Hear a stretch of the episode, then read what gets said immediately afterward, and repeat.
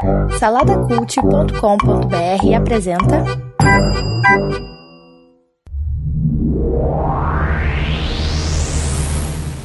Mil novecentos e oitenta e cinco, o ano em que ocorreu o primeiro Rock in Rio no Brasil. É uma boa pedida pra gente começar falando desse ano. O que, que vocês acham aí desse Rock in Rio que aconteceu em 85? Eu acho que quem tem mais propriedade para falar é o Guedão e o Márcio, né, cara? Que eles são do Rio, né? Ah. Garotinhos do Rio. Isso não quer dizer nada. Depois que lançaram é. Rock meu irmão, Rio, Lisboa. Porra, meu irmão. Falei pra nós, meu irmão, qual é que é desse Rock in Rio aí? Cara, eu tenho muito poucas lembranças desse Rock in Rio aí. Eu tinha sete anos, mais ou menos, por aí. Sete anos. Você é mais velho do que eu, cara? Olha aí, me respeita, Márcio. Me é. respeita, Márcio. Eu sou o mais velho nessa bagaça aqui, meu irmão. Nessa máquina aqui, nessa tripulação. Ponto. Respeito eu ponto. Tinha seis anos. Eu tinha seis é. anos. Eu assim, tinha seis também, cara. Mas eu me lembro de algumas coisas, cara. Eu me lembro, por exemplo, de. Não vou nem perguntar do Felipe, porque ele não existia. Ele. é, eu me lembro que eu via as pessoas mais velhas falando, vai ter Rock in Rio, tocando indo no Rock in Rio e tal. E eu ficava pensando assim, ó, na minha cabecinha de, né, menino juvenil, né? É, pensando assim, caramba, o que, que esse pessoal, né, tão. tá tão fricado, não é esse termo, né? Que eu não consigo transpor o linguajar para aquela época. Tem que recarregar isso no software. Inclusive, é, é, Felipe, coloca aí no software aí linguajar e vai, vai carregando aí na máquina aí. É. porque senão eu vou ficar meio desorientado na hora de conversar com os nativos da época. Então, ah, assim, é importante. Foi chocante, é, cara. Foi é, chocante. Coloca aí. Coloca aí, ó. Coquinho, cuidado, Coquinho, tu é sempre 20 anos antes, é, né? Foi supinha. Agora, agora, 2015 com linguajar de 95, então tu é um cara meio anacrônico, entendeu? Tem esse problema. Então eu me lembro de, de, de 85, as pessoas falando, cara, eu comprei ingresso e tal, eu ficava, meu Deus, o que que tá acontecendo, né? O que que é isso? Todo mundo tá falando tanto, eu que só me preocupava com desenho animado. Talvez se tivesse um Animamundi, né? Alguma coisa Rock em cart é, Cartoon em Rio, alguma coisa assim. Eu ia ficar maluco que nem eles, mas na época só importava com isso. Eu lembro que eu tinha uma camisa, cara, uma camisa do Rock in Rio. Agora você tá falando, eu tô lembrando, eu, o menininho, menininho Guedão lá andando com a camisa com o logo do Rock in Rio. Guedinho. Guedinho. o, o, interessante, interessante do Rock in Rio é que ele sempre teve esse nome de Rock in Rio, mas ele sempre teve umas paradas bem alternativas, assim, que não tem nada a ver com rock, né? Exatamente. E hoje em dia, eu acho, hoje em dia, no caso, isso tá bem pior, né? Hoje não sei não, cara. Porque, olha só, olha só, mas olha só as participações bizarras que aconteceram nesse primeiro Rock in Rio. Baby Consuelo e Pepeu Gomes, Erasmo Carlos, o festival abriu com na, ninguém mais, ninguém menos que Ney Mato Grosso. Acho justo. que recebeu justo. uma vaia absurda. O Ney, mas o Ney Mato Grosso, cara, é o Kiss brasileiro, é, cara. É, é o Kiss. pô, Ivan Lins, cara. O Ivan Lins é fera demais, mas, pô, no Rock in Rio, cara. Minha mãe Ivan Lins, cara. É estranho. Moraes Moreira, Alceu Valença, Elba Ramalho, que acho que era a Ivete Sangalo da época, sei lá. É, mas hoje em dia até as atrações internacionais vêm bem mais pop do que rock de fato, né? Hoje em dia. Acho sim, que sim, sim. Não, mas olha o rock vamos... perdeu, perdeu bastante seu espaço. Vamos ser, não é questão de perder espaço, vamos ser aqui sinceros. A gente tem um terreno gigante, uma estrutura enorme. É, a logística empreendida ali, ela é tratada, vamos dizer assim, na casa dos, dos quatro, cinco dígitos para cima, só logística iluminação, som, esse monte de coisa. Se você for pegar e fazer só um, um evento para rock, mesmo que seja uma coisa que muita gente gosta, eu fico até preocupado de usar a palavra nicho, mas mesmo sendo só para rock, eles não quiseram arriscar. Era uma coisa de. É, é, era um investimento de risco, cara. Não dá para fazer tipo um Woodstock aqui, brasileiro, e contar que dá para fazer uma coisa só voltada pro rock, entendeu? Uhum. Hoje em é dia que... tem, hoje em dia tem, se chama Lula Palusa. É, é verdade. ah, cara, mas a, mas a estrutura do Lula Palusa é muito menor do que do, do Rock in Rio. É, o, o, o, que parece foi muito isso mesmo, né, cara? Esse medo de tá errado, né? Porque só rock talvez eles ficaram com medo de não, não, não ser o evento que eles esperavam que fosse, né? Devia ter também alguma, alguma legislação, alguma coisa de cota, né? Porque, ah, é um evento e tal, mas tem que ter uma cota lá de artistas brasileiros e tudo mais, né? Eu é. me lembro, é, como tem cota, agora tem que ter cota no canal TV a cabo, tem que ter cota é. na programação de Netflix, tem que ter tudo é. brasileiro nesse negócio, sabe? Eu acho um é. absurdo. Eu me lembro da música trilha, né, cara, que até hoje se canta, mas não se canta toda, né? Se a vida começasse agora. Mas melhor do que essa música tema é a música tema da TV Pirata, cara. Do Brega em Rio, não sei se é Brega em Rio, é, se, se o mundo acabar acabasse agora, se a vida virasse um Jerimum, não sei o que, é, em, em, versão de, de, de, de forró. Cara, na minha cabeça é muito engraçado. Talvez se eu ver agora no YouTube procurar, não vai ser tão bom. É, eu ouvi dizer que o, o termo metaleiro, cara, foi cunhado aí na, nessa época aí, é verdade? É, parece que sim, cara. Parece que foi uma é. coisa inventada pela Globo. Olha a Globo aí, sempre a Globo é, manipulando, é, manipulando tudo, meu irmão. Até os jargões aí que a gente fala. Metaleiro, então a Globo que inventou pra é. designar as pessoas que gostam de heavy metal. É. Né? Só, eu tava pensando aqui, já que a gente tem a máquina do tempo, a gente tem esse poder, cara, a gente podia pegar o garotinho juvenil aí, o Leite com Pera, e lá no ano que ele nasceu, em 93, é 93 ou 94, Felipe? 92, Coquinho. É, nove... pegar ele, pegar o pequenino eh, Felipe lá em 92 e levar ele pra, pra década de 80. Jogar lá. Pô, mas tu vai é, tirar ele velho. dos pais dele, cara? Pô, é. que Nossa, Pô, Coquinho, que é isso, cara? É Guardiões da Galáxia, né? Tipo Guardiões é. da Galáxia. Tempo, né?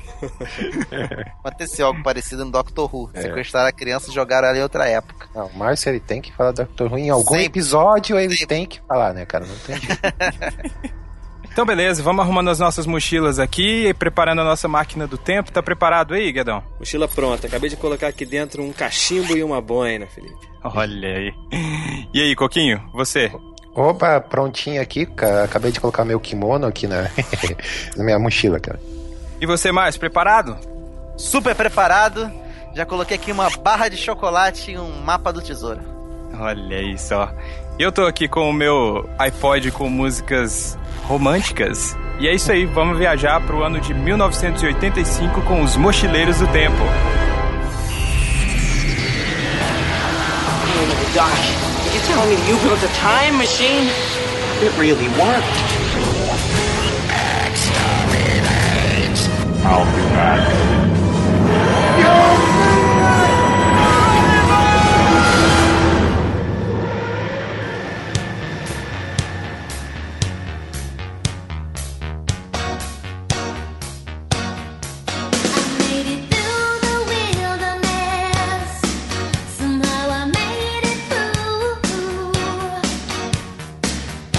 Estamos aqui então dentro da nossa máquina do tempo e para você que está nos ouvindo aí, vamos explicar um pouquinho como que funciona. Esses são os nossos registros aqui da nossa viagem ao ano de 1985. E todo dia 25 você vai poder acompanhar esses registros aqui. Nós vamos viajar para épocas, para lugares, para universos diferentes e você é o nosso convidado para participar dessa viagem com a gente. Para acompanhar isso, vocês podem entrar aonde que o pessoal encontra a gente aí, Coquinho?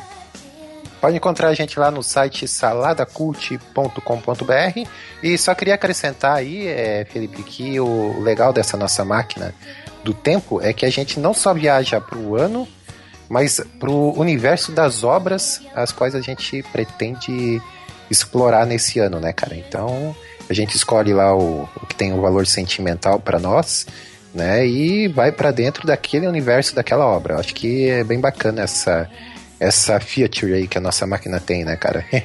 é, e esse episódio é sobre o ano de 85, mas não quer dizer é que a gente vai estar sempre nesse ano, porque pode é. ter, ter, parecido isso um pouquinho no começo. É isso aí. E é da onde que o pessoal pode classificar a gente para que mais pessoas possam acompanhar as nossas viagens aí? Então, Felipe, a gente está registrando tudo isso e colocando em podcast. Então você pode acessar a gente lá no iTunes, classificar a gente. Também dá para assinar no Android, enfim, tem várias formas de assinar. No saladacult.com.br tem todas essas informações lá para vocês assinarem o nosso feed e acompanhar as nossas aventuras aí. E se é quiser falar com a gente nos comentários desse post, se coloca lá mais alguma recordação bacana que você teve desse ano, ou talvez você não tenha vivido esse ano, que nem o Felipe, estamos levando ele agora para passear, e queira assim, ah, eu gostaria de saber mais sobre isso, ouvir falar disso, aquilo, outro. É, troca lá uma ideia com a gente, a gente vai estar sempre lendo esses comentários na medida do possível lá na outra atração do Salada Cult, que é o fantástico mundo dos feedbacks. Isso aí. Vamos conferir então se a gente tá no ano certo aqui, se a gente pode descer da máquina, se nós não vamos mexer aí na linha do tempo, né? Se a gente não vai interferir em nada. Vamos checar se a gente tá em 85 mesmo.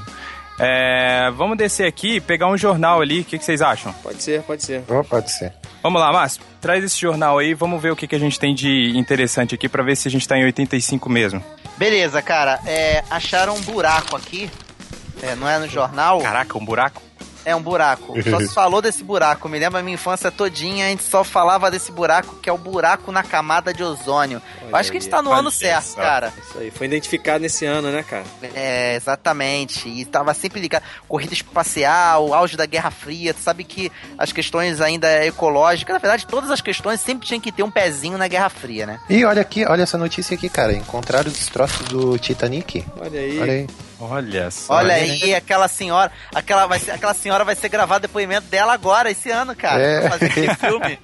da galera? então, graças a isso que a gente tem o filme lá de 97, então, né? Isso, é. É. É seu filme ah. preferido, né, o Guedão? É meu filme preferido. É, olha aí no, no é. obituário aí, vê se tem ó, quem que morreu aí, cara. A velha morreu também. Velha. Não? cara, morreu o Orson Welles. Pra quem não sabe, Orson é. Welles é o Cidadão Kane, né? É o grande... Isso considerado por muito tempo aí o melhor, maior filme da história do cinema. Morreu esse ano aí, 85. É, e quem nasceu aí nesse ano? Um desconhecido, porque... Nasceu um monte de Nasceu gente. Nasceu uma opção de gente, cara. Nasceu um monte de gente. E morreu também, a opção, né? Ele morreu okay. também, só que morreu é mais fácil você detectar que é famoso. Nasceu, vai demorar um pouco pra gente saber em que que esse cara vai ser famoso, mas a gente sabe que esse cara de joelho que nasceu agora, como todos os outros bebês, será um grande craque. É coisa que, cara, que, é, é, sério mesmo que você botou isso? Você abriu, teve que abrir a página na parte de esporte e... isso é coisa Mas, do é, Guedão. Na, na verdade, não saiu no jornal isso, né? Quem, quem, quem colocou isso? Tá escrito a lápis no jornal, cara? Cristiano Ronaldo, cara. Cristiano Ronaldo, pô, é um, um dos grandes astros do futebol mundial aí do nosso. Acho ele bonito, né? Fala aí. Não, não acho ele bonito, mas o cara é bom de bola. Nasceu em 85, é... olha aí. É, eu, tô vendo, eu tô vendo a, a, manchete lá, nasce promessa do, do futebol. Claro, esse jornal é sinistro, hein? O cara que escreveu isso aí, ele já tinha uma máquina do tempo, né? Porque é, ele já sabia é. que ia ser isso já. Jesus da glória. Olha só, nasceu também o Bruno Mars aqui, hein? Olha. outra promessa da música. Né? Promessa né? da música, tá difícil, hein? Nasceu também fazendo biquinho, é, biquinho Keira Knightley, né, cara? Keira Olha só, gente. Keira Knightley. Uma dessas nossas viagens, a gente tem que ir atrás desse, desse, dessas pessoas que estão mudando o, a história do tempo, cara. Como é que pode no jornal tá, tá escrito um negócio desse, cara? A gente tem que pegar esse cara e botar atrás das grades. A gente tem que denunciar ele pra polícia do tempo, cara. Definido que estamos então no ano de 1985, então vamos começar aqui as nossas.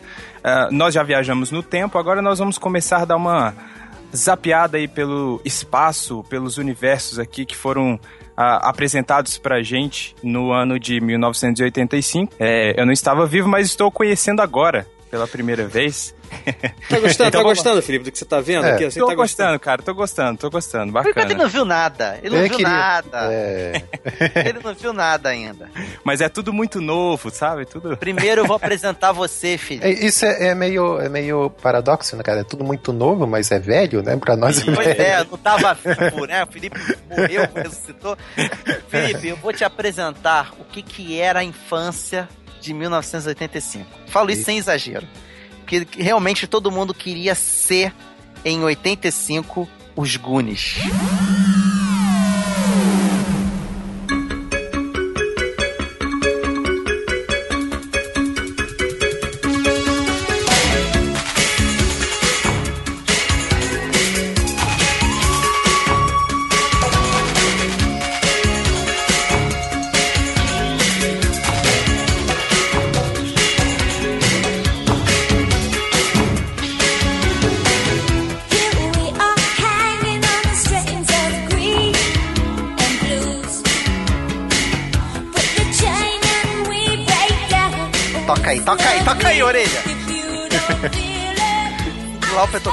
Fundo agora. Cindy Lauper.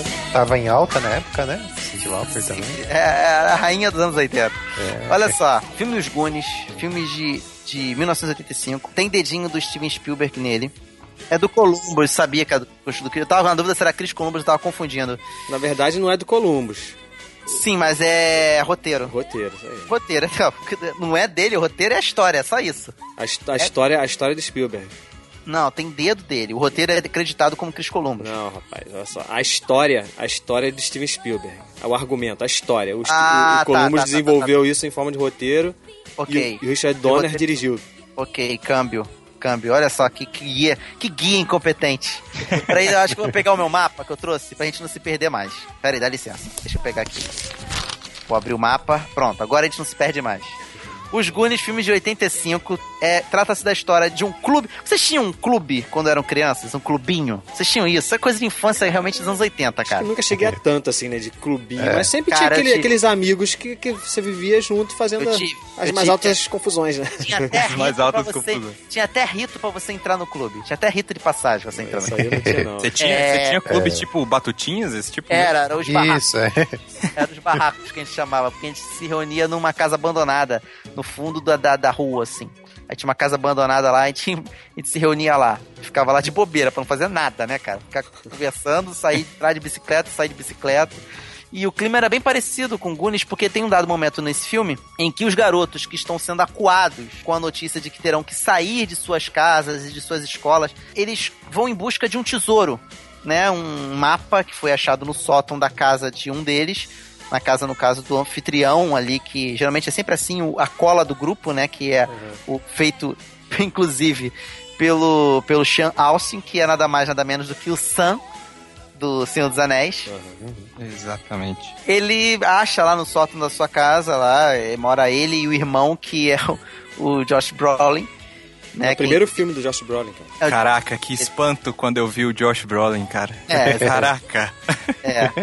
Então, eles acham um mapa e vão em busca desse tesouro, o tesouro de um famoso pirata chamado Willy Caolha. O nome dele, o nome completo dele lá é William B, não sei o que, gigante, nome gigante lá, é, vulgo Willy Caolha. Então eles pegam esse mapa e vão em busca, tem, sempre tem aquela relutância, como em boa jornada do herói, sempre tem um que vai relutar, né, que vai dizer que não, não vai, coisa e tal. Aí eles amarram o Josh Brolin, aí vão, pegam as bicicletas, saem correndo em busca da entrada do local onde estaria esse esse provável tesouro. E é isso. O filme é uma aventurinha básica, uma aventurinha, uma história bem simples, bem comum. Eu confesso que é um, um filme com uma história comum, mas ele mora no meu coração e eu não consigo falar que ele seja fraco. Não ah, consigo... cara, mas eu, não, eu discordo um pouquinho de que é uma história simples, porque você não falou aí na sinopse o porquê que eles vão atrás desse tesouro, né? Que é uma coisa legal, cara. Porque a, o bairro lá, a cidade onde eles estão. Caramba, eles falei, moram, cara. Falou mal e porcamente, né, cara? Falei. Falei que eles estavam acuados pela notícia de que teriam que largar suas casas, Sim, suas escolas. Falei, motivo, caramba. O motivo da, da, da, Caramba, por causa que eles teriam que largar a casa da hipoteca. Ah, é, então, hipoteca mas, então, eles, então, eles acham, vão em busca do tesouro para poder é, pagar essa, essa hipoteca. Mas aí, aí que é bacana, quem é que pede a hipoteca? Nunca é um cara bacana, que é um pai de um dos amigos, que infelizmente é o trabalho dele tem que pedir, né? Uhum. É sempre o pai de um babaca, de um bullying de um cara que eles já não gostam, entendeu? Que tem que fazer o papel do, mal, do malzão. O cara dos anos 80 era demais, cara. Maniqueísmo puro, assim, sabe? o que é mal é mal, o que é bom é bom, o que é bom papo. Cara, isso foi uma das coisas que eu mais me identifiquei no, na parada do Gunis, porque ele, ele era uma. Ele é uma. Já teve que ser despejado? Não, eu não fui despejado, mas eu tive que mudar quando eu era criança, né? Eu tinha aproximadamente, sei lá, 9, 10 anos. E eu tive que mudar da cidade que eu cresci. Então você tem que se despedir dos amigos, mudar de escola para uma cidade que você não faz a mínima ideia. Não era por causa de grana, mas era porque eu, meu padrasto estava se mudando para um outro lugar e a gente estava indo junto. Então aquele sentimento de tipo, Ai, cara, é, o sentimento de você não querer fazer isso e ter um vilão na história, que no caso nesse momento era o meu padrasto. Hoje em dia não, mas na época era assim que eu e meu irmão víamos. Então foi uma coisa, foi uma coisa legal, porque eu vi o drama deles, entendeu? E isso meio que trouxe, trouxe à tona isso. Eu falei, caraca, como que isso pra a gente, gente consegue é nada, identificar né? algumas coisas, né? Pra gente, é, exatamente. Mas pra criança, cara, você tá tirando ela do mundinho dela, cara. É algo muito terrível, assim. Eu assisti assistindo, a, a minha esposa, a Rose, ela, ela tentou ver, mas não conseguiu. Ela definiu Goonies como aquele filme das crianças é, escandalosas chatas. Porque eu tinha esquecido o quanto eles gritam o tempo todo, é, cara. Eu tinha esquecido disso. E assim, ela não teve significado que ela não puxou esse filme na. na ela não teve esse filme na, na, infância dela. Eu me lembro na minha época de escola, a gente ia fazer teatro, sempre tinha que ter aqueles papéis pré-definidos. E pior que na vida real também tinha no meu grupo o galanzinho, tinha lá o que gostava de fazer invenções, o que era a cola do grupo que recebia as pessoas em casa, que no caso era eu, sabe? Caraca, Sempre... como seus amigos eram bem americanizados, hein, ô Márcio? cara, mas isso não tem nada de americanizado, cara. Isso é infância compartilhada, cara. Eu, eu, tenho um amigo que até hoje, cara, esse, esse, esse Data, que é amigo meu, só que não é, ele não é japonês, ele é afrodescendente. ele, ele, ele é engenheiro hoje, ele fez um Baja, um carro sozinho. Ele montou um carro, um Baja, sozinho. Então você vê, ele é um data que cresceu, sabe? O data uhum. Eh, adulto seria esse meu amigo. Então, assim, tem o gordo. Eu tenho, tinha, o é, gordo tinha um do grupo turma, que né? todo mundo zoava. Então não é americano. Isso não era americanizado, cara. Seria americanizado se tivesse um chefe da torcida, o capitão do time, aí seria americanizado. Eu acho que o Gunis ele envelheceu muito bem, cara. Eu acho que eu, eu assisti o filme assim, eu eu não senti em nenhum momento essa coisa, tipo, tava vendo um filme velho, sabe? Não sei, não sei se foi a minha experiência, não sei se é por causa da minha relação também com o filme. Que a, a, o, Goonies foi o primeiro filme que eu decorei, assim, falas do filme, sabe? Eu, Sim, acho, eu, eu vi tantas não, vezes que, que eu não, falava Gadão. tantas vezes. Acho que não, porque foi a primeira vez que eu vi também, cara. E a primeira. E, e eu vi. Eu vi duas vezes.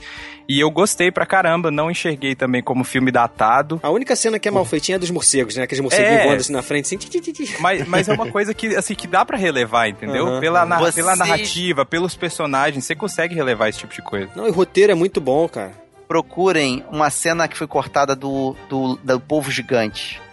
Essa, sim, se tivesse entrado, ia ser a coisa mais tosca do mundo. Mas é o filme mesmo, não tá feito com textura de que foi feito em, sem pós-produção, não. É do filme, você vê que foi cortado mesmo. A hora que eles estão descendo do navio, você já viu essa cena? Não, nunca deixar vi. O link, vi. Deixar o link no YouTube aqui para pro pessoal, é, pro pessoal que, pro pessoal ver. Na hora que eles pulam do navio, eles naquele, naquele lago dentro do, da caverna, uhum. eles encontram um, um povo gigante. Cara, mas o povo, a cena do povo não dura nem dois minutos, cara. A garota lá, a Lourinha, acha que o Bocão tá passando a mão nela, dá um tapa nele, é, aí de novo dá outro tapa, aí aparece um tentáculo, aí o tentáculo pega eles, aí para variar de novo data para salvar eles, a, mergulha, puxa uma tractana lá, uma fita cassete, cara, puxa um tocador de música e bota na boca do bicho e o bicho sai dançando assim. Nossa. é muito tosco. A proposta do filme, eu acho que ele, ele, ele funciona bem hoje, porque a proposta era mais contar uma aventura, não era tanto um negócio de, de efeitos especiais. Exatamente, né? É o típico cara. filme dos anos 80 do Spielberg, é. cara. É, é isso. É um ratimbunzão, vamos combinar? Isso, é um ratimbunzão, é mas, cara, é esse, é, os anos 80 isso, é, isso funcionava muito bem, cara. Agora, assim, bem, com, com um peso dramático, assim, eu, eu curti muito mais mais, um filme de outra época aí, que um dia a gente vai viajar para ela também, que é o Conta Comigo, né, cara? Aquele filme. Sim, mas é outra pegada, né? É outra pegada. Tá, sim, sim. É outra pegada, baseado no livro do Stephen King. É, Lembra, tem lá o mesmo ator lá, o Corey Feldman tá lá. Isso, é, bocão, bocão. É, é, uma, é uma pegada mais dramática, né? Ele é. era o rei dos anos 80. Ele era um moleque, cara, ele tava em todas. Mas assim, voltando pro Goonies, quem não lembra do slot, cara? Do chocolate Entendeu? É muito melhor assistir dublado, tá? Sim, o nome sim. do gordo não é gordo, é Chunk. Uhum. Traduzido é o que mesmo? É Naco, né? Não sei. É, pedaço. É. Uhum. Pedaço. Então é. você vê, nada a ver com, com, com sabe, a localização da, da, da, da, dublagem foi muito boa ter colocado gordo, sabe? Agora, Márcio, a gente, a gente que gosta de RPG, né, cara, o Gunis ele tem essa coisa da, da, da tem, exploração do dungeon, né? Do, do calabouço, das missões, cada sala tem o seu enigma, tem não sei o que. Pô, é muito legal isso. Exatamente, isso é muito bom, cara. Isso aí é o precursor do, de qualquer aventura na cabeça da criança, vai pensar em Gunis naquela época, criança dos anos 80. Se você se sente for andar pelas ruas agora por aqui, né? Não tô falando aqui da, da, da, cidade de Astoria, não, que é onde se passa a história, não. Eu tô falando aqui da, da nossa rua, cada um na sua rua, e for dar uma olhada, a gente vai ver uma criança andando de bicicleta e vai lembrar de Gunis, a patota, sabe? Fazendo buscas, subindo em árvores, faz, tentando fazer. Quem, que Será que hoje em dia ainda tem isso, cara? Será que hoje em dia Difícil, ainda tem? cara. Eu acho muito raro é. também. Hoje em dia não. Lá no ano que a gente deixou pra trás, Acho difícil. É, sim, é, sim, no, no, no presente, né? É, se acostumar. É, tem que... É. Posso falar uma é. curiosidade, cara? Em relação ao navio pirata, é. Ficou, ficou, combinado que o elenco todo, eles, eles, ficaram proibidos de ver o navio pirata antes da, daquela Sim. cena, entendeu? Então a primeira Sim. vez que, que o, que, o, navio aparece é a primeira eles vez que os atores estão vendo mesmo. também. Então vai mais curiosidade aqui, não sei se vocês repararam, tem gente do Matrix nesse filme. Do ah, é? Cypher tá lá. Cypher? É um dos irmãos Fratelli. Ah... Pode crer. Cara... Caraca! Cypher, cara. É o da peruca. É o da peruca. Caraca, minha cabeça explodiu agora, mano. Exatamente. Tá lá no filme. Espetacular, né? É, alguns, alguns, alguns atores deram certo, né, cara, desse filme aí, vingaram, né? Diferente de outros filmes que a gente vai falar aí é. no programa. O Slot morreu, depois de quatro anos ele morreu, ele era jogador de, de futebol americano, né? Uhum. E Goonies se chamam Goonies por causa de, de um termo local, é, é Goondocks, né? As isso, docas é. de Goon, né? Ah, então eles, ah, você é um Goonie, você é um cara que anda pelas docas por aí, zanzando, de bicicleta, largado na rua. E eu andava muito largado na rua. não era um Goonie porque não tava lá, mas era um jacaré, um jacarezinho, do Jacarepaguá, sei lá, é, que fosse. Mas andava muito de bicicleta, pegava, ficava de bobeira. Às vezes dia quente, não ficava em casa, não tinha ar-condicionado, não tinha ventilador direito. Pô, vou fazer o que? Vou pra rua, não tem ninguém. Pô, aparece alguém, fica de bobeira contigo na calçada. Vamos jogar bola? Pô, não tô afim não. Vamos fazer isso? Não, não tô afim não. Vamos ficar aqui conversando. E ficava lá de bobeira. Coisa que a criançada hoje não sabe ficar de bobeira, cara. Então, assim, Goonies é, é seria perfeitamente um, um marco né, desse ano de 85, se não fosse um outro filme que Com a gente certeza. vai falar mais adiante. Não seria nem exagero colocar ele também como um marco, né, mas... Que marcou a infância, pelo Exato. menos a infância marcou. Cara, não tinha como dar errado, cara. É. O, o, o roteirista de Esqueceram de Mim, junto com o Spielberg na produção, que é o GT, vários outros aí, e o, o diretor de Super-Homem, cara. Então é. não tinha como dar errado esse filme, cara. muito bom, muito bom. Não é à toa que o slot puxa, rasga a camisa exato, e tá lá o Exato, exato. Por baixo. Excelente. Então, gente, Gunis, tá aqui. Felipe, vamos lá, Felipe. Então continua essa viagem aí com a gente aí. Pra onde é que você vai levar a gente aí? Eu soube que você é um cara meloso, gosta de, de coisas não, românticas. Não, não, tem, que o Felipe não, cara. Soube que tem um cara que gosta de música. Música Ai. de qualidade, Felipe. Então, então... Não, ouve, não, ouve, o Bruno, cara. Vai. Então eu vou levar Leva pra vocês aqui, mais uma vez, a, pra esse... seguindo o que o Guedão falou aí de que eu sou meloso, mas explodam as cabeças aí, eu não me importo. Eu vou falar de Brian Adams da música Heaven.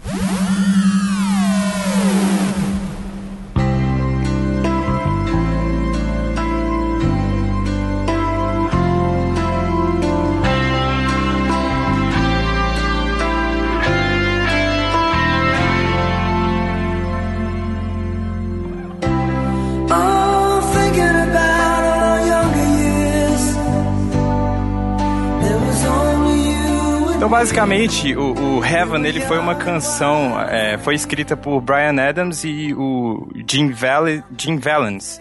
E ela é interpretada pelo Brian Adams. Ela tá no álbum Reckless. Esse álbum é de 84, mas essa é música passado, explodiu. Né? É, na verdade, o clipe é de 85, é, o, né? O clipe é de 85 e, e foi por causa do clipe e, na, e porque o, o, o filme tem um filme que se chama A Night in Heaven, eu não sei a, qual é o nome dele em português, mas esse, é, a, a, música foi colocada na trilha sonora desse filme e foi, por, foi mais por esse motivo aí que a música ficou famosa, né?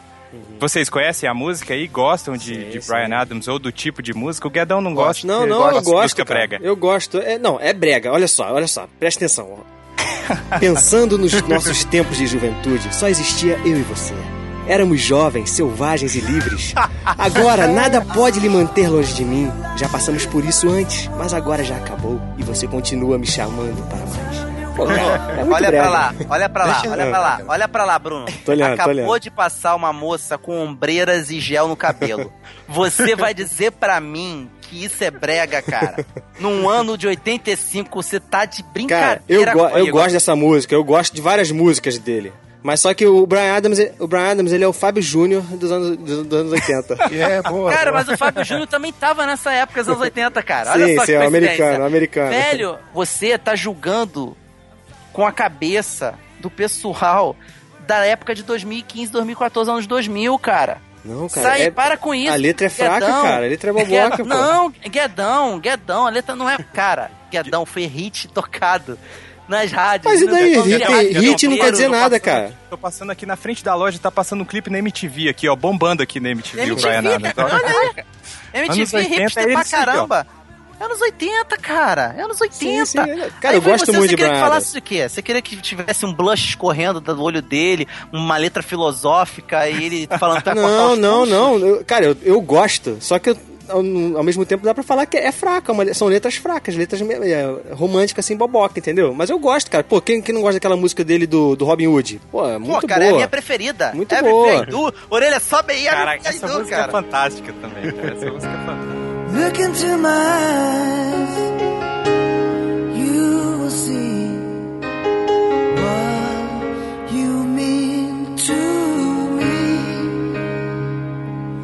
Such a heart, such a soul. And when you find me there, you'll search no more. Don't tell me. Cara, é, é Please Forgive Me, tem várias. 91, né, por causa do filme. Mas, assim, é, é, é- é muito boa essa música. Have you ever really loved a woman? Caraca.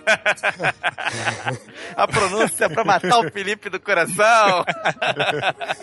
Mas então, o que vocês têm mais pra falar aí? Porque o Brian Adams, essa música em específico, ela é bem ambientada e a gente consegue reconhecer anos 80 nisso aí.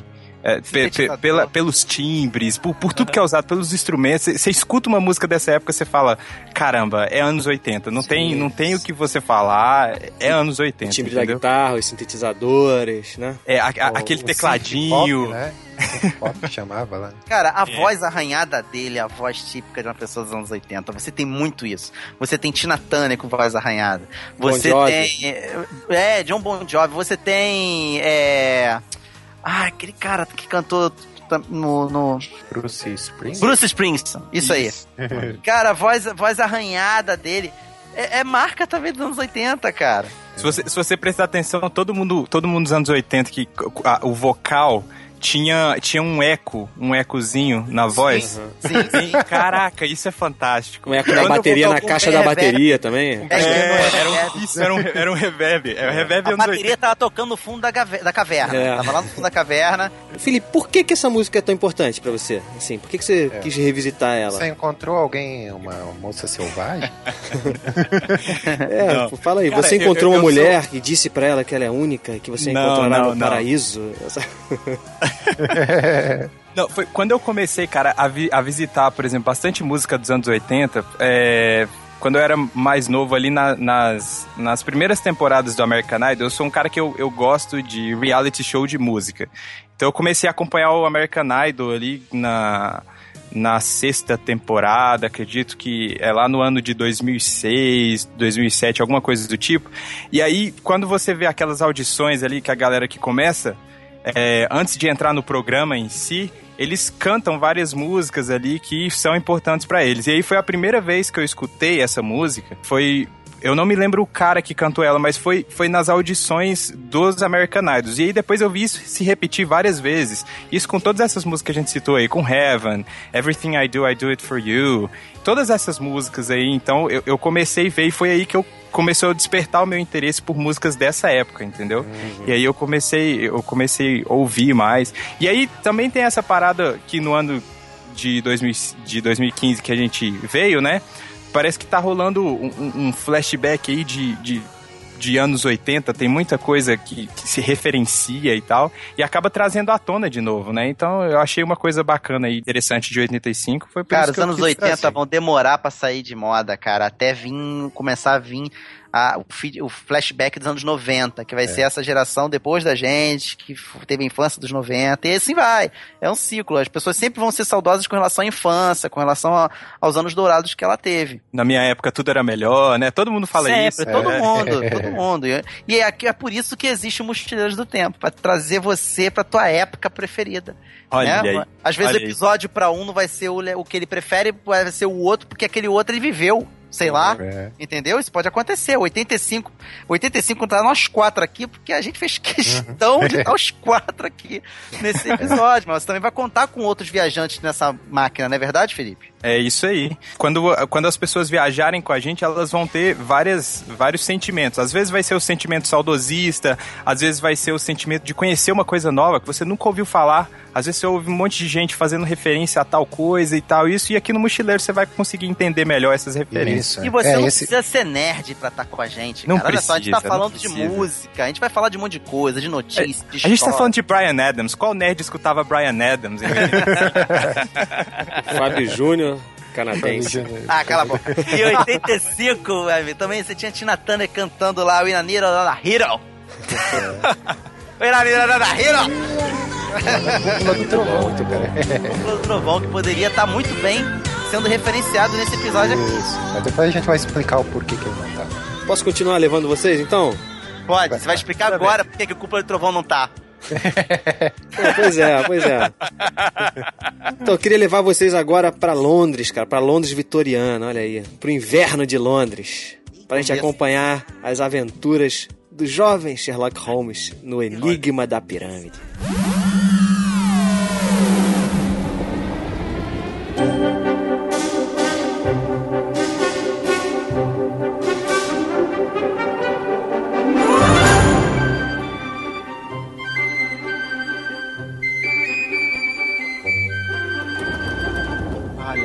Ele- elementar, meu caro Guedão.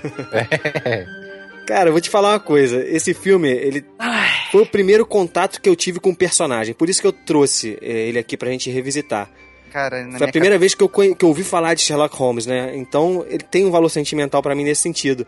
Mas só que eu preferia não ter revisto esse filme. Não é que o Eu filme é também. ruim, ruim pra caramba, não é. Mas ele se tornou pior na minha memória, entendeu?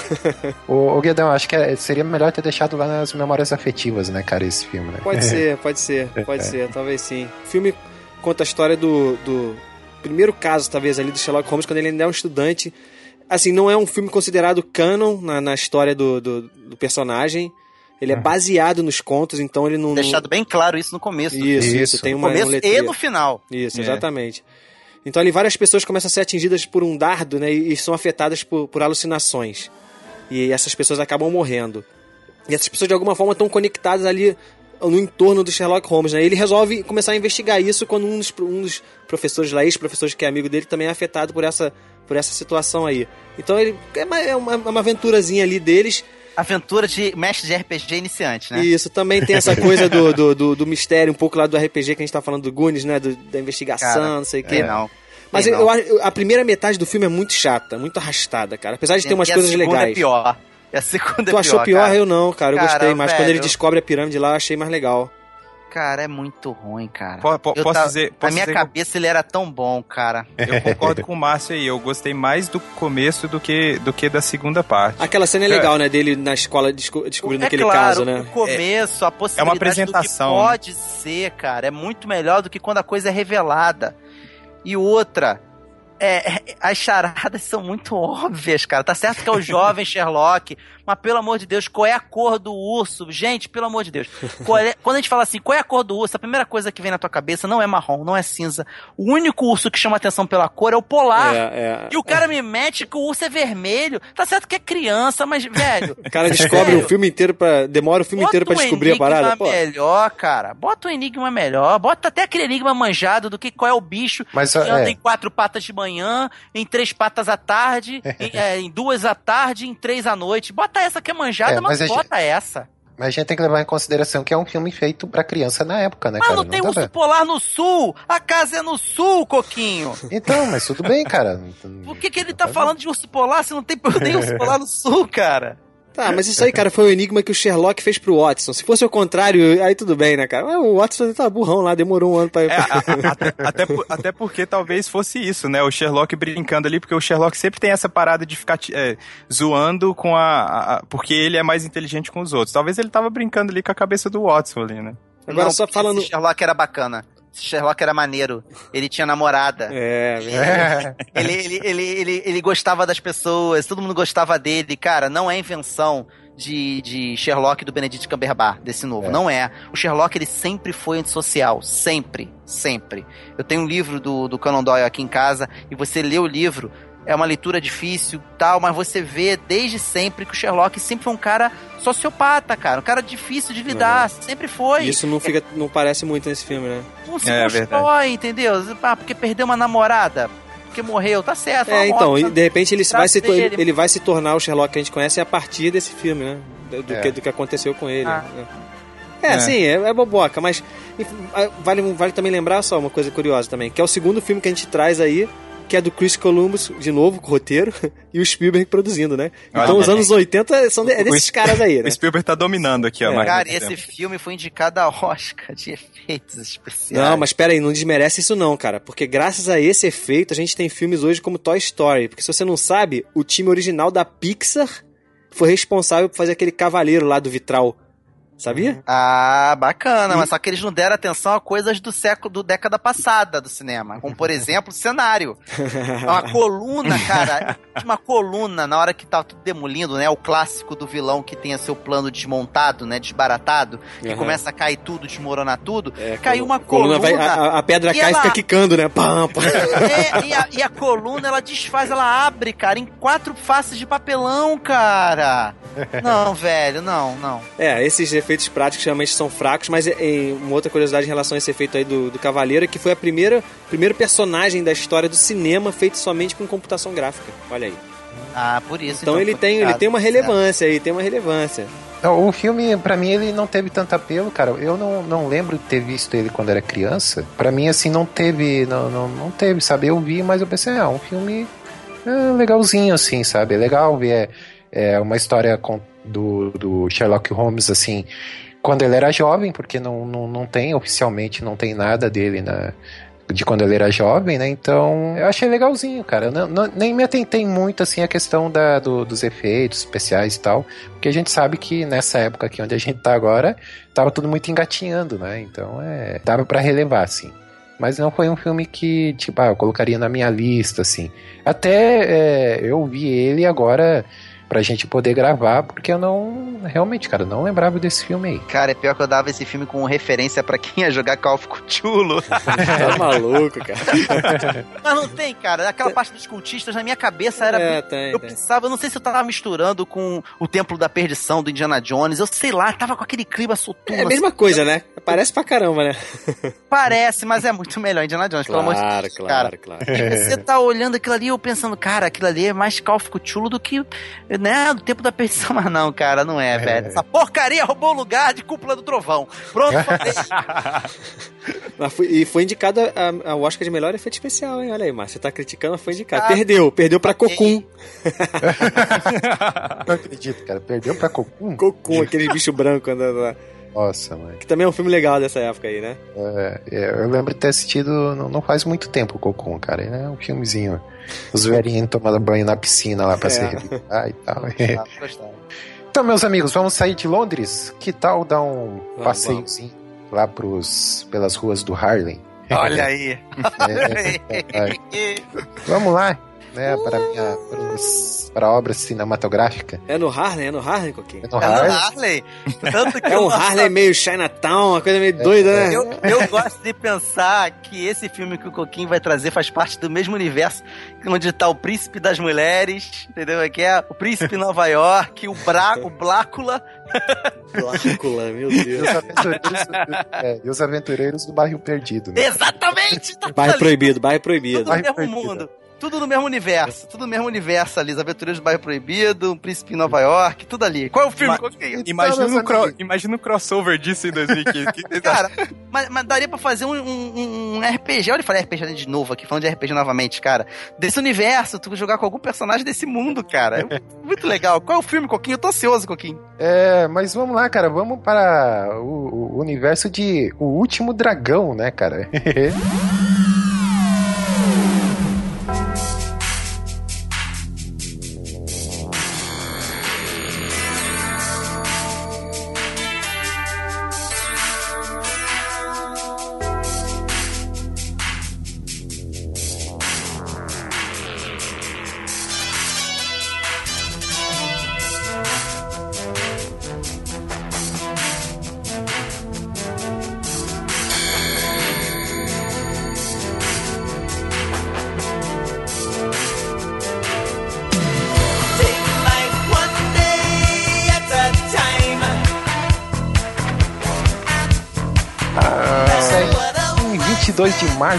1985 chega aos cinemas O Último Dragão, meus jovens.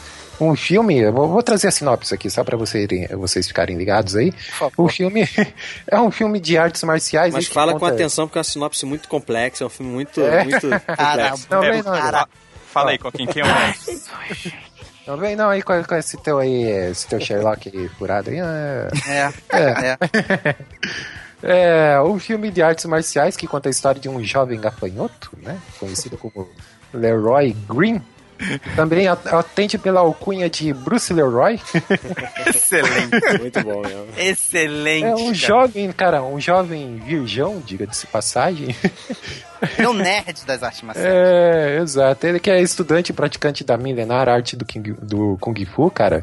Que ao terminar o treinamento dele, ele vai em busca do último estágio aí que é conhecido nível final. O nível final para obter a, a aura. É o último É. dragão, é o nome do nível final. Dragão, exato. né? Tem bastante referência aí do filme O Último Dragão. como é que é aquele filme do Bruce Lee? O filme, olha só, olha O só. filme é uma grande Esse- homenagem, né? Eu costumo É. dizer que esse filme é, o- são a, é a obra do Bruce Lee passada por um filtro. e aí, nesse filtro, passou pelo filtro, se transforma no último dragão. Eu como não uma diria que passou no homenagem filtro, não. Passou tipo num bolo de. de, de, de, de- De moer carne. É, pois é. Moer carne, passou pelo filtro, deu uma tingidinha, né? Não se sintam ofendidos. Estamos em 85, ninguém ficava ofendido com esse tipo de piada. E aí, você tem uma cultura que é Black Exploitation total de filmes. Naquela época era muito comum o filme Black Exploitation. É, pra quem não sabe o que é um filme Black Exploitation, é aquele filme que você tem, às vezes, na sua totalidade, quase todo o elenco negro. Sabe o que é? E tem ali não só o fato do elenco ser negro, mas também você tem é, os princípios, os medos, os- as necessidades que eles passavam, as coisas que eles pensavam, toda a cultura afrodescendente, afro-americana, nesse, nesse filme, nesses filmes, que geralmente são filmes B, e a gente estava no auge aí do home video. Então, para essa cultura, esse filme, ele sim foi um grande sucesso. Eu confesso que eu fiquei muito preocupado com essas indicações nossas, da gente revisitar e ficar chateado e triste, e ver que se decepcionou, como foi a decepção lá o, o, o, o jovem Sherlock, né? O Enigma da Pirâmide. Mas esse, cara, aumentou Funciona, mais funciona, ainda funciona. a alegria que eu tinha dele na minha cabeça. Porque o que eu imaginava dele na minha cabeça como uma galhofa, como uma zoeira, como uma brincadeira, ele foi algo até muito melhor. Eu vendo ele agora, é, 30 anos depois, cara, eu consigo ver até mensagens, sabe, do, do, do, do, do, do cotidiano afro-americano, sabe? Isso é, isso é uma coisa que eu ia falar, cara. É uma história que ela é bem urbana ali, né? E eu, particularmente, assim, me amarro no- no- nos, nos filmes dos anos 80 com essas cenas urbanas e tal, mostrando as pessoas ali no seu cotidiano e tudo mais.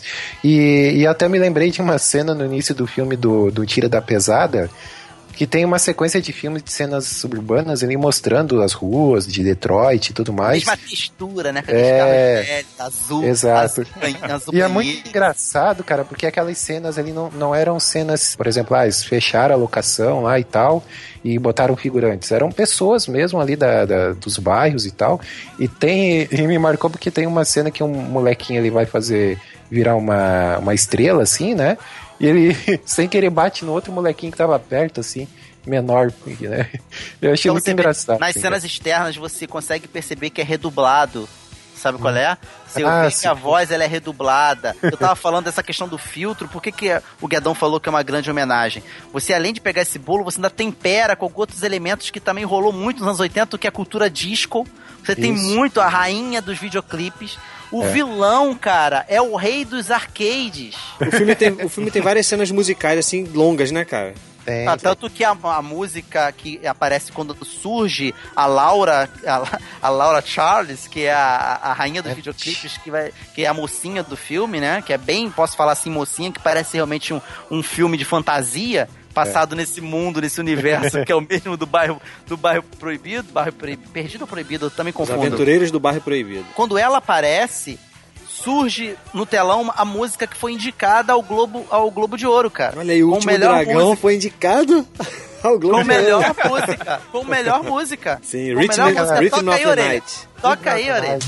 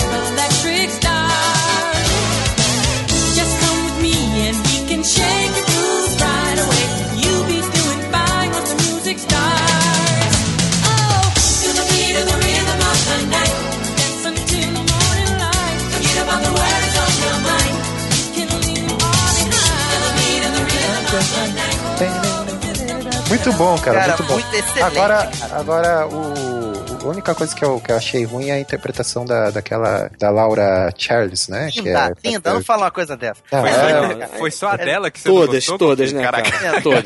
Não, olha todas. só, olha só, gente, pelo amor de Eu queria Nenhum daqueles um atores ali fez mais nada, né, cara? É, não. É, eu queria Você falar um tá- pouquinho do, do O elenco. pequeno mestre está no filme. Sim, é verdade. É um pequeno Dobre mestre. sua língua do para falar do pequeno mestre. É. Pra quem não sabe, estou falando aqui de Ernie Lee. Ele era o Bruce Leroy e tinha o Ernie Lee, que depois, no ano seguinte, 86, ele ia fazer uma série chamada Pequeno Mestre. Isso aí, passou aqui na Globo. Inclusive, ele- essa citação da série que ainda ia ser lançada tem no filme. Tem no ele filme. fala: Ah, eu queria ficar pra assistir o filme do Pequeno Mestre. Isso, é. Exatamente. O, o é interessante do elenco desse filme, cara, tem o Taime, é, Taimek, ou Taimok, é o nome do cara, né? Que fez o papel do Leroy, ele na verdade era dublê. Tem o Julius Carey, que era, o- fez o Shanoff, né, cara? Quem é o mestre? Quem é o mestre? Quem é o mestre? Quem é o mestre? Cara, o Cara, rei, sensacional, o cara. Melhor. Harley. O, Shogun melhor. do Harley. Quando ele fala isso, cara, eu caí na gargalhada. O Shogun do Harley, excelente, Esse cara. filme tem essas doideiras, né? De, de negro querendo ser japonês, de japonês querendo ser chi- chi- Cara, negro. é doideira, mas essa aqui é a beleza do filme. Sim, sim, eu não tô falando mal, ele não, pô. anda com o chapéu do Liu Kang, cara, do Kung Lao. ele anda com o chapéu do Kung Lao, o, o, o- Bruce Leroy no meio da rua. O negão, o negão, né, com aquele chapéu, imagina a É cena. espetacular, cara. É lindo. Por que não, cara? Por que, que ele não pode? Porque ele é negão? Não, não é o que não pode, mas é doideira. É isso Não, mesmo, é tosqueira, é de propósito, é zoeira o filme. É isso aí, pô. O, o é o, é o herói mais. O herói não, o vilão mais mala de todos os tempos, né, cara? Caraca. Ele é muito malo. E engraçado assim. que não explica Então, nada então, dele, né? Não explica de Não. onde ele veio, quem ele é, nada. Ele, só um ele- cara ele maluco que se simplesmente veste. é, né? Ele O simplesmente que dá é. pra entender, o que dá para entender assim é que ele ele tava sumido e ele voltou. Porque ele, ele até naquela cena clássica lá do, do cinema é início, melhor de do cinema, né, né, O cinema mais é maluco da história do cinema, né? Olha aí. É nego com- gritando, não sei o que, pipoca, o cara briga, não sei o que, mó doideira aquele, aquela É cena, porque né, ali cara? do lado era a entrada pro bairro proibido, cara. o pessoal é daquele jeito, cara. E todo mundo jeito. con- conseguia ver o filme aí, naquela bagunça toda, o pessoal Ó, é. sentado vendo o filme, de boa, o cara brigando Leroy, aí do lado. Leroy comendo pipoca de hashi. É. Ele tava de hashi comendo pipoca. Excelente, cara. Isso é muito bom, cara. Tanto que é uma transposição, é você pega um filtro e transpõe o universo do, do Bruce Lee e faz uma homenagem que tem lá na, o filme que tá passando na tela ali, pra quem não sabe, é Operação Dragão. Isso, esse aí. Quando o Bruce Lee pula em cima do adversário, é a hora que um dos caras pula em cima da- do rádio que tá sendo tocado. Cara, Dentro então do cinema, o rádio tá dentro do É- cinema, né? É uma autorreferência, cara, é muito bom, cara. Uma é muito bom. sincronia, né, com os... A sincronia, cara, excelente, cara. Esse, esse, esse filme, ele não, não só como universo ali, né? Como esse universo compartilhado com outras pérolas dos anos 80, ele tem alguns personagens, né? Bem icônicos ali. Qual, qual foi o seu personagem? Qual que é o, é o seu personagem favorito deles lá, Coquinho? Ah, com certeza o, o Shanoff, né, cara? Unanimidade, É. unanimidade, né? É, isso é unanimidade, não dá Eu, pra eu, falar. eu gostei pra caramba daquele. Do amigo do Leroy lá, que é o, o oriental, né? Ah, Ele chega lá dizendo que ele desenvolveu de uma técnica sem de lutar. lutar, Arte sem lutar exatamente. É só fazer um monte de barulho, fazer um monte de loucura lá e, dizer, e gritar, né? Dar o gritinho. Você quer lutar? Então lute comigo, sua besta imunda e fedida! Ou então você, seu palhaço cretino idiota! Fera, mate ele!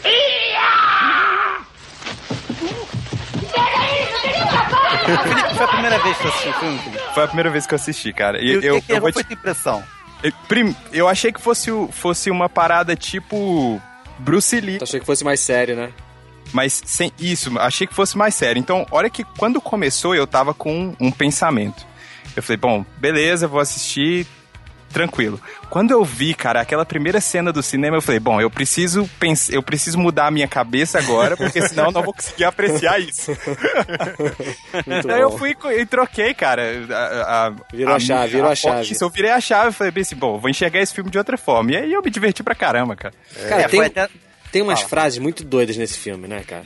É. Tem uma hora que, o, que, o, que, o, que a, aquela gangue lá do Xanuff fica em volta do Leroy, aí uma das mulheres vem, tipo, em volta dele, eu adoraria comer essa banana, porque o, o, Leroy, o Leroy tá de amarelo, né? É. Ela, tipo, pô, caraca, que coisa, que, é. que, frase é essa, cara? O, o Leroy também, o Xanuff também aquela hora fala assim, né? Beija o meu... Cara, a dublagem parece muito pênis, cara, que ele fala, beija o meu tênis, mas...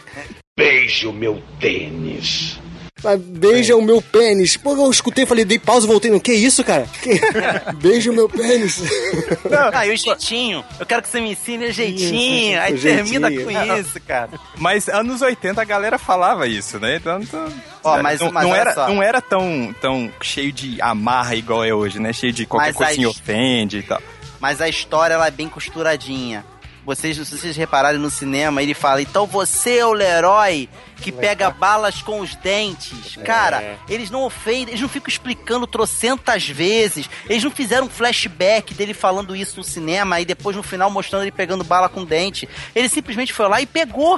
Uhum. E quem se ligou nisso no começo curtiu muito mais. Sabe? A hora que aparece o Bruce Lee se despedindo, porque parece uma despedida, porque ela faz uma surpresa para ele, pra, pra ensinar ele o jeitinho, e bota um clipe do Bruce Lee, ele fica todo nerdão, né, eufórico, né?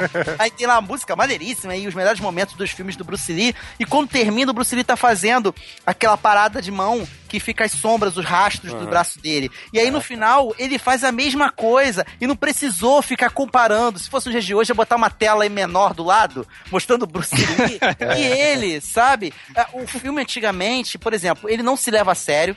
Não se leva. Quem fez esse filme, com certeza, cara, o garoto ele se desfaz das amarras dançando break. Com certeza, o cara não se levava a sério quando pensou em fazer esse filme. É, zoeira, Mas ele zoeira. tem um jeitão de filme sério. É. Hoje, para fazer um filme galhofa, você tem que deixar bem claro que é galhofa. E fica é. uma bosta. Sabe? Porque ninguém tem coragem é de fazer. É porque esse um gênero tava em alta nos anos 80, né, Márcio? Esse gênero, assim, da, da galhofa, a gente, as pessoas aceitavam mais, entendeu?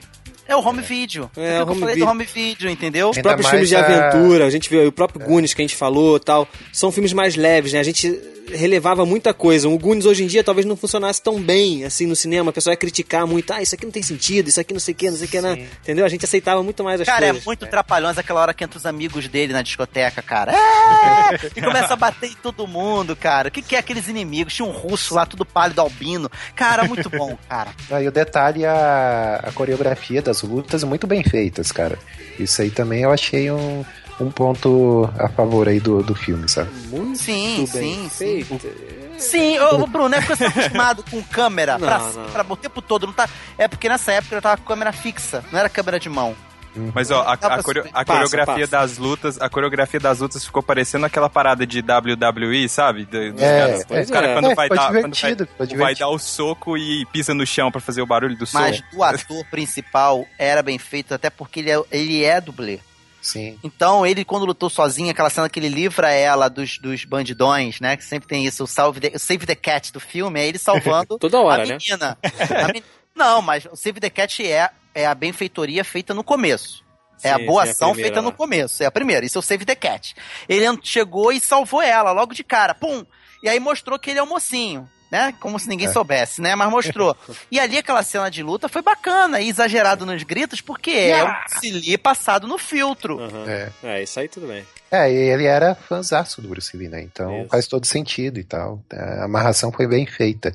Agora, interessante desse, desse elenco todo aí, da, desse filme, não, nunca fizeram mais nada, né, cara? Assim, é algo... Só TV, né? Muita TV. É, TV, é um ponta em outros filmes. Miami Vice na TV, Esquadrão Classe A. Eu, esse carinha aí, o principal, fez Barrados no Baile. Sim, é. O, a Laura Charles lá posou pra Playboy, né? Que era, também era só um corpinho bonito, né, cara? É o que tinha na época para fazer. E o filme, assim, claro, foi um fracasso de crítica, mas sucesso de arrecadação, né? É, e é o que importava na época, né, cara? é o que importa, né? Então. É, ficou Cara, guardado, é, ficou guardado é... na memória. Foi uma boa, uma boa indicação aí, Coquinho. Gostei de revisitar esse filme. Esse filme merece. Hoje merece. em dia, hoje em dia eu confesso, hoje em dia eu não tenho, eu não consigo ver esses filmes filmes mais hoje em dia, sabe? Filme novo que sai com essa proposta, eu tenho muita dificuldade. Mas esse aí, é, na, na época que eu, que eu. Na época que o Márcio falei, meu coração era mais. É. mais eu vou te falar, um filme que tem muita cara, muito parecido lá da nossa época. Lá, nossa época, em torno da nossa época, que é muito parecido com essa proposta que eu falei, de ser um filme galhofa com jeitão de filme sério um pouquinho mais pra lá do que pra cá. Ainda não é tão perto do último dragão, mas é bem parecido. É o Trovão Tropical, cara. É, é legal, é legal. É, Entendeu? Mas, E é, mas ele é mais profundo um pouco, né, eu acho. O Trovão Tropical tem uma crítica mais bem é, tem, um, ali. tem, é, tem um segundo texto ali que. Cara, mas esse também tem o segundo texto. não, é não, mais não, suave, para, para, tem, para, para, É, para, vai, para. Não, não. Vamos exagerar. Sim, É, calma aí, o filme é galhofa, diversão e pronto, é isso aí, acabou.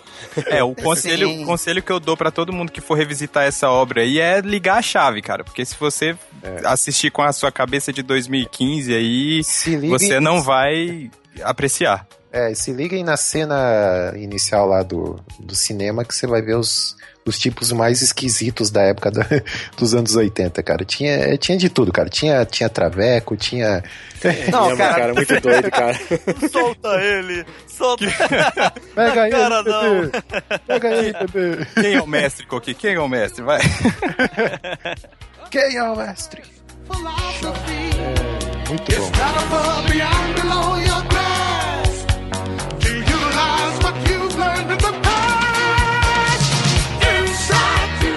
Enquanto a gente prepara então aqui pra voltar pra casa e pra gente citar o último, a última indicação desse cast aqui, que é o nosso marco atemporal, que é algo que acho que é uma unanimidade aqui entre nós, que todo mundo que tem um valor sentimental muito grande pra nós quatro. É, o marco A atemporal, tempo. Felipe, o marco atemporal, é, ele, ele vence a barreira do tempo, né? Ele é, É. pra sempre.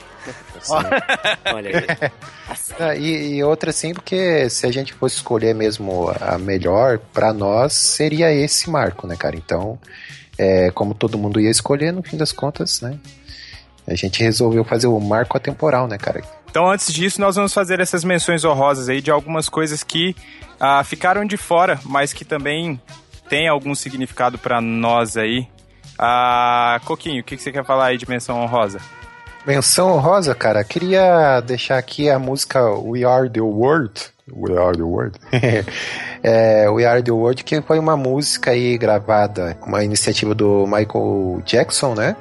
Que reuniu uma galera aí e Muito boa essa gravou. música, né, cara? É, até hoje, assim, quando ouço essa música, me causa arrepios, cara. E poucas músicas, assim, me, me despertam essa, essa sensação, sabe? There comes a time when we heed a certain call, when the world must come together as one. É uma música escrita é, pelo Lionel Rich, que estava em alta também lá nos anos 80, e o Michael Jackson, né, cara? É um single aí que foi divulgado lá em março do, do ano de 1985, né? E se tornou o maior sucesso beneficente lá da história musical, né, cara? É, eles reuniram vários ícones, vários cantores da música é, pop daquela época e gravaram esse, esse single é, em, a- em prol assim de arrecadar fundos para uma para uma ONG chamada USA África, né? Para ajudar no combate à fome e à miséria e tudo mais. E produzida por ninguém mais, ninguém menos que Quincy Jones, né? O nosso amigo Guedão aí, que é fã do Michael Jackson, Sim, sabe sim. quem é, A né, melhor cara? fase Então, do Michael Jackson foi Isso. foi produzida pelo Quincy Jones. Isso, o produtor do, do grande clipe lá, o Thriller. Do disco, do disco do thriller. Do disco Ah, do- do disco, exato. Muito bom. Então eu destacaria essa, essa música aí, cara. Bacana, bacana. Márcio, o que, que tem de menção honrosa aí a mais pra gente fazer aqui nesse, nesse Cara, eu vou podcast? trazer um desenho animado, cara. Traz Já dois, falei- traz dois, Márcio, traz dois. Tra tra- o outro eu não sou muito fã, não. Mas, Ah, mas é vou- importante. Eu vou trazer o, o primeiro. Vou trazer o primeiro, então. Vou trazer esse que o Gadão falou. Vou fazer de decrescente na minha opinião. Que é She-Ra, que trouxe uma outra visão de desenho animado pra quem acompanhava na época, que é o crossover.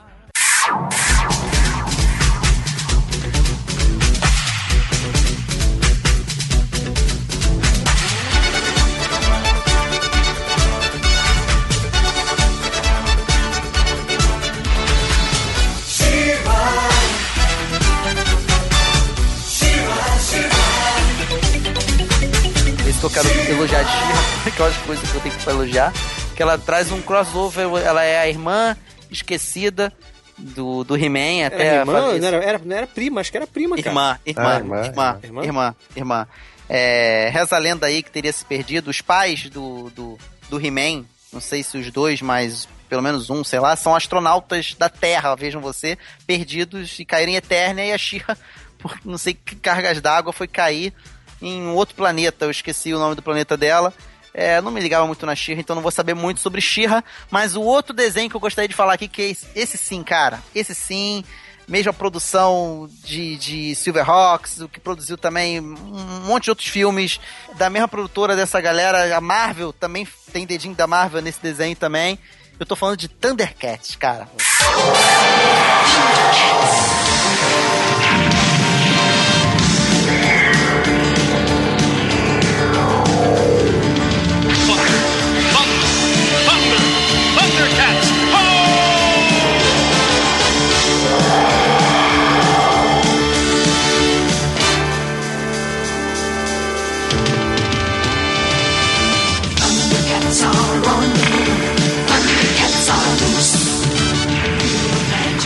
é a lenda que a abertura foi feita por um da, daqueles da trindade da guitarra. Dizem que é Steve Vai, não sei. Dizem. Abertura eletrizante, acho que é um dos desenhos que tem a abertura mais eletrizante de todas. De vez em quando eu ouço, eu gosto de, de, de revisitar essa abertura, que eu acho que se o desenho todo tivesse aquela estética, ia ser muito melhor. Mas é um desenho espetacular, ele é muito bom. Passa-se no terceiro mundo, que muitos dizem que é a Terra, mas não é. E de seres de um planeta chamado Tandera que caíram nesse terceiro mundo, né, exilados, e tem que enfrentar as forças do mal, chefiadas pelo fantástico Munra, o de vida eterna. Então, um desenho espetacular também que eu trago Muito aqui bom, pro ano de bom. 85. Que ele foi reprisado na minha infância também aí, ó. Final dos anos 90 aí, eu vi muito. Thundercats. Eu vou fechar aqui com ah, um jogo. Eu não sou muito gamer, mas esse jogo ele fez parte da minha infância aí, que é o Super Mario Bros.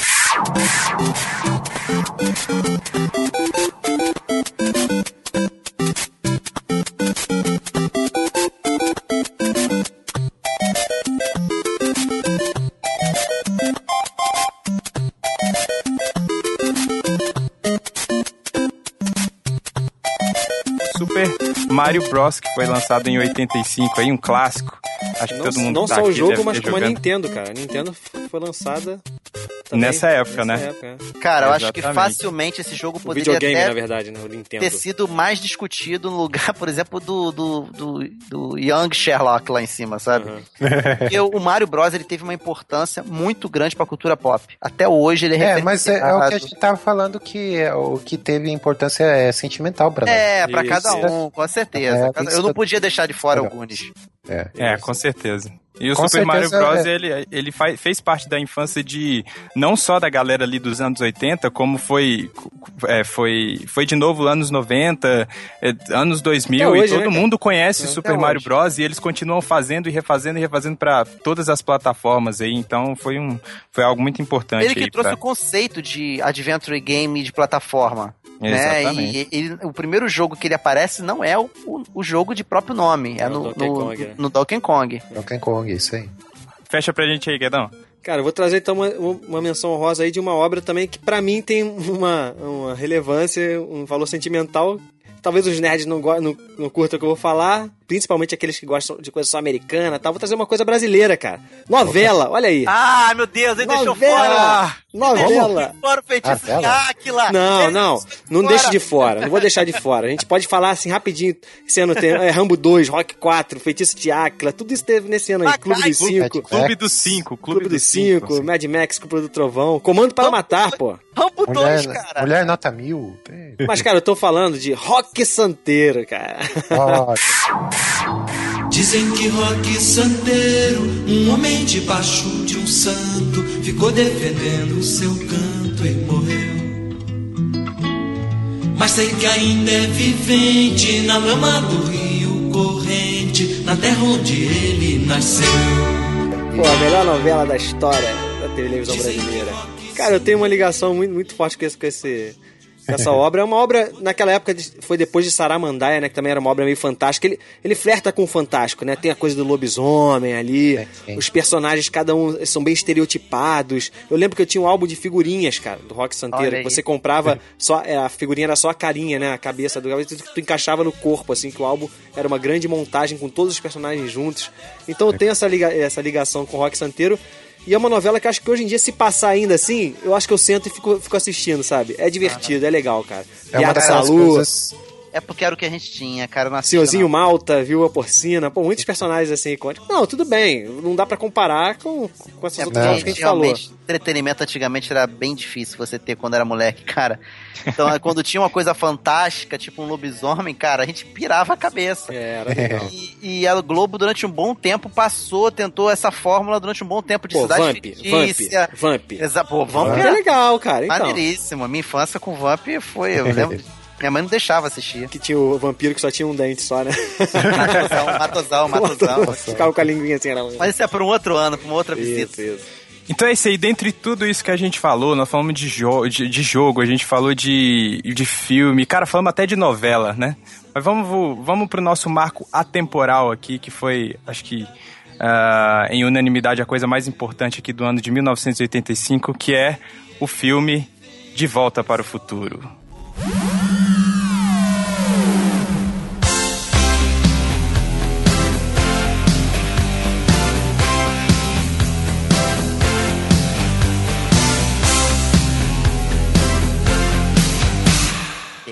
Tadã! Muito bom, cara. Pô, caraca, esse filme é demais. Esse filme é, cara. Então, de volta há pouco tempo? assisti, assisti na madrugada anterior à nossa viagem. Olha Isso, eu também, Assisti, eu também. assisti cara. a uma da manhã. É, eu também E aí? assisti um dia antes. É, e é de inveja, eu assisti no cinema.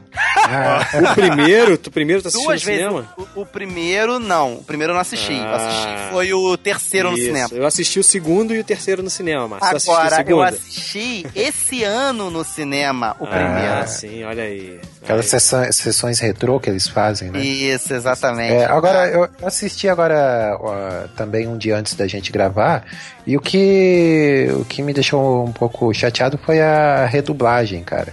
Né? Porque é que nem o, o, o Felipe falou, né? Ah, tanto as músicas lá da, da época, tinha aquele meio que um eco, assim, sabe? As dublagens da época também, cara. Você sente, assim, a, a, a dublagem dos filmes da época, É né? porque Então- mudava, o- na verdade, a dublagem modificava todo o som, né? Porque o som ambiente abaixava muito Isso. pra, pra Até dublagem hoje. ficar alta. É, mas Até hoje melhorou um pouco, melhorou um pouco. Melhorou um pouco, mas até hoje, antigamente era muito mais porque se dobrava por cima, se baixava muito volume pra poder se dobrar por, dublar por cima, né? Isso. E a mudança da dublagem, não sei se é disso que o Coquinho tá falando, se está falando do original pro dublado ou de uma dublagem pra outra, porque teve mudança de dublagem.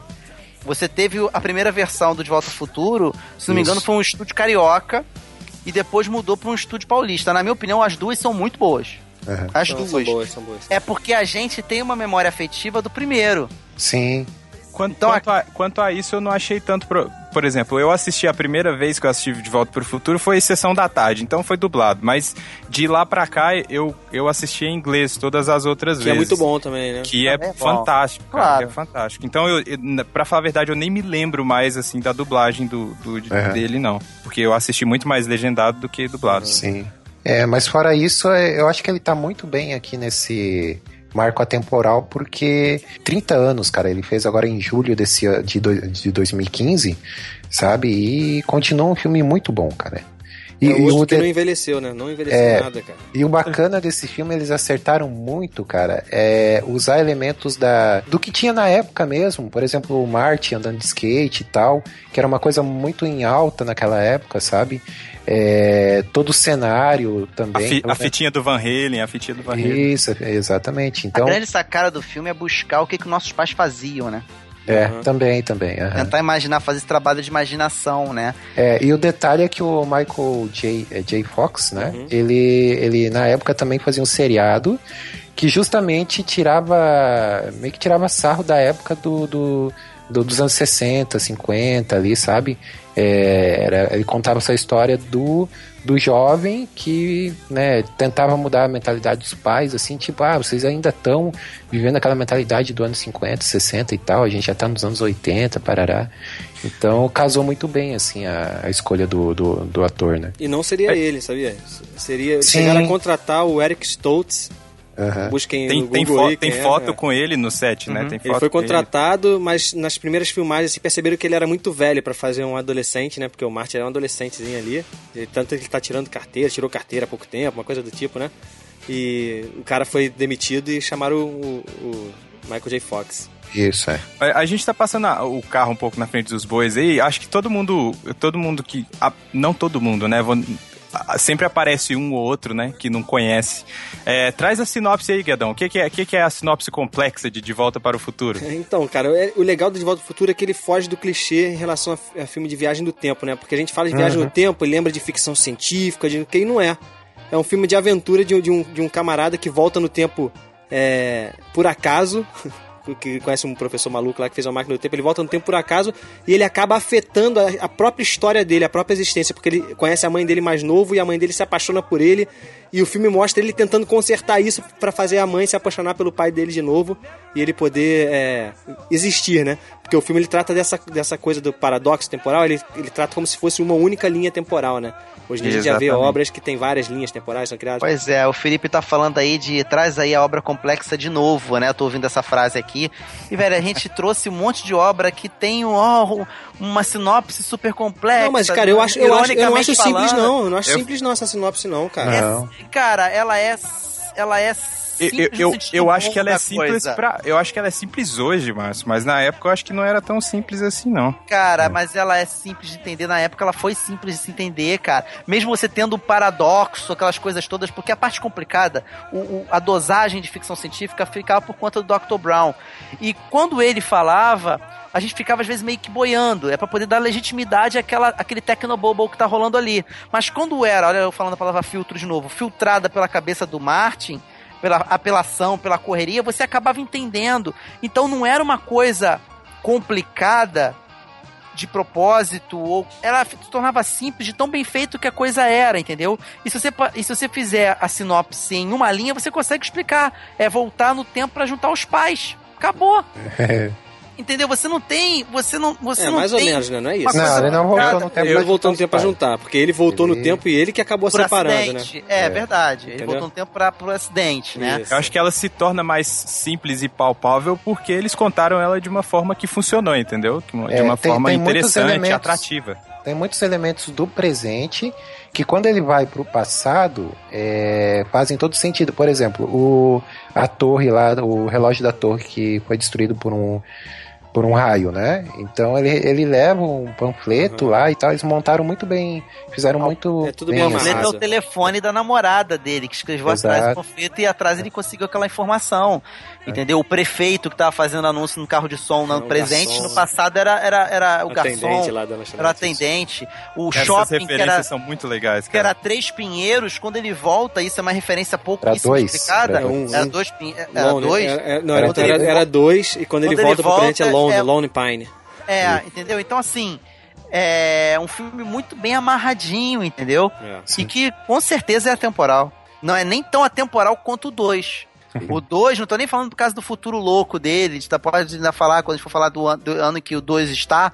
Eu né, acho o 2 engraçado, eu tenho o 2 mais no meu coração, sabia? Eu acho por causa do futuro. É por causa é. daquele skate, skate voador, né, meu amor? Aquele skate voador. Eu acho, eu acho, que, isso é, acho que isso é geral, né? Porque é. que todo é. mundo gosta. Não sei, ainda não é, fomos para o, para o ano de 87, é. se não me engano, né? Ainda não fomos para lá mas eu acho que o 2 não é o atemporal de lá, hein? Tenho minhas pode dúvidas. Ser, a gente vai ser, precisar ir para lá para saber. Eu acho. Eu acho que não é o atemporal desse ano. Pode mas o, eu acho o primeiro filme muito mais atemporal do que o 2. Uhum. Tá? Não é pelo futuro imaginável, não. Eu gosto disso. E olha, e olha Mas... só quem é que tá envolvido aí de novo nesse filme: Spielberg. Olha ele aí de novo. É, é o rei dos anos 80. olha ele aí de novo. Ele é o produtor e o filme é dirigido e escrito pelo Robert Zemeckis. Zemeckis, Zemeckis. Zemeckis. É.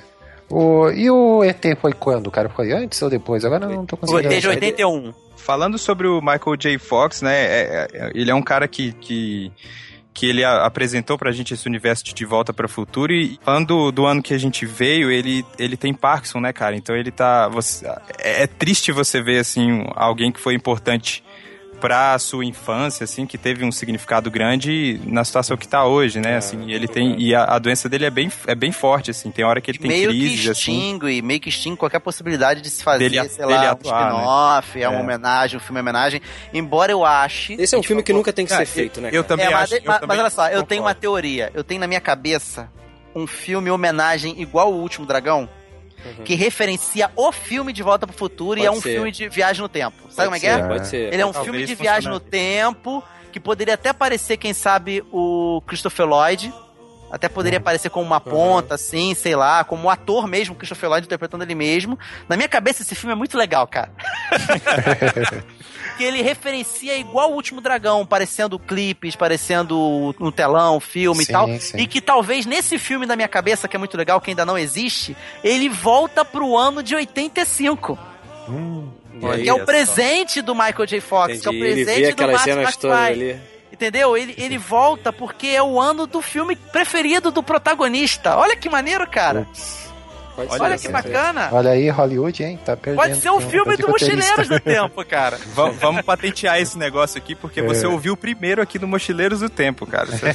Exatamente, cara. E é, é, bom também deixar bem claro para quem tá nos ouvindo que o Mochileiros do Tempo não só está colocando essa obra como a primeira obra temporal dos nossos episódios, como ela é uma temporal que nunca mais vai ser é o atemporal que inspirou Mochileiros, não é verdade? A gente tá lançando esse episódio no mês da data em que o Martin coloca lá pro, pro futuro, do, no 2, no caso, né?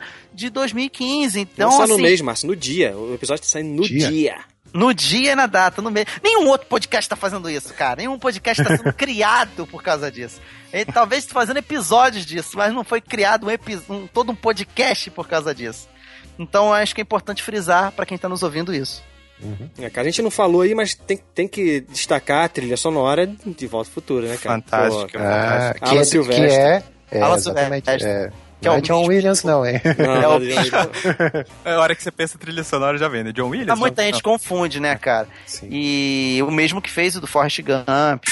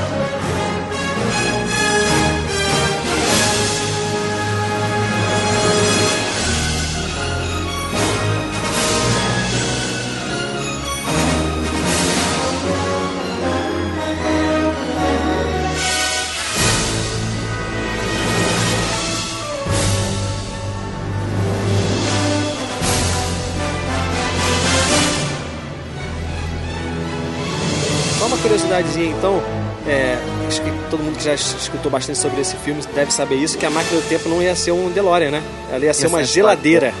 Ah, é? é verdade, é. Só que parece que os produtores conversaram lá e, e eles tinham medo que as crianças ficassem é, entrando na geladeira em casa, né? e podia ficar preso dentro da geladeira, eles abandonaram isso. Que é uma, é. foi uma boa solução, né? Foi uma boa... Eles, achar, eles acharam melhor as crianças entrarem no carro e tentar sair dirigindo. E o, e o DeLorean também é, era uma empresa que ela estava bem baixa na época, né? Uh, e o filme meio que alavancou, né, cara? Deu um up aí pra, pra empresa lá que era, fabricava o DeLorean, né? Que é a DMC, eu acho que se eu não me engano, a, a fabricante e tal. E era um carro com conceito bem futurístico também, com a porta abrindo para cima e tal. Uma escolha muito bem acertada, né? Vamos voltando aqui para nossa máquina do tempo e, bom, infelizmente acabou, né, gente? Acabou essa, esse período que a gente viajou aqui para o ano de 85 e eu queria lançar uma pergunta aí para vocês. Qual o objeto que vocês levam de 1985 para o ano de 2015 como uma recordação para vocês? Vamos lá, Quedão. Cara, eu vou levar o óculos escuro do Shonuff, cara, pra andar na rua com ele. Lembra que ele tinha as coisas assim do lado, assim, maneira pra caramba? É, com venezianinha, né? Isso, isso, isso, ela então, O negócio é você conseguir pegar dele. É, pois é. Eu já peguei, Márcio, você nem reparou. É. Eu já peguei, quando a gente foi lá, eu peguei já. É, não tenta dar um chute nele, porque senão ele vai morder teu pé, né, cara? é verdade. Pois é. E você, Coquinho, tá levando o que aí? Cara, eu, eu vou levar aqui um Walkman, né, de recordação, para escutar umas fitas cassetes e tal. É, eu vou levar um Walkman, então. Pra, que, que aí pode que nada, cara. Eu vou só andar. Vou dar uma de hipster agora, vou só andar de Walkman por aí.